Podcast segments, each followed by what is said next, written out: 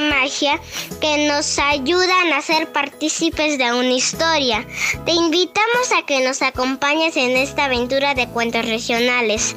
Soy Adriana Tamara Barrios, de primer grado del Colegio Stanford, y los invito a escuchar el cuento La Sirenita Feliz. Adelante, Mía.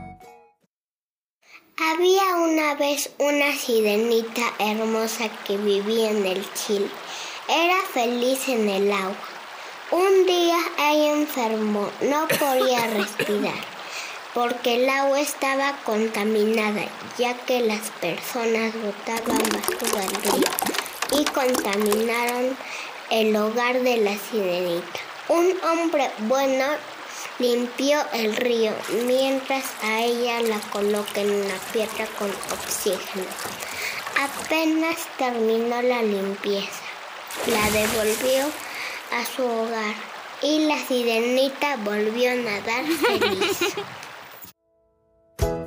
Felicitaciones mía, muy bonito tu cuento. ¿Y cuál es el mensaje que has querido dar a conocer? La contaminación del río afectó la salud de la sirenita. Esto nos enseña que tenemos la responsabilidad de cuidar los ríos y mares para preservar la vida de todos los seres que lo habitan.